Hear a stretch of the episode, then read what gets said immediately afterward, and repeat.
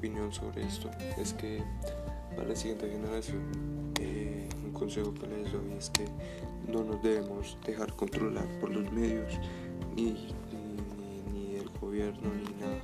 Así nos paguen así. Uno tiene que ser libre de hacer lo que quiere.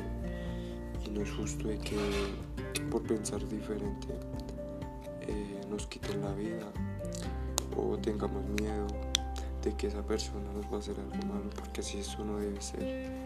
Eh, hablar, eh, ser la voz del pueblo y no dejar que, se hagan cosas malas en el país. O sea, este, este año hubieron muchos asesinatos, homicidios de líderes sociales que solo querían cambio.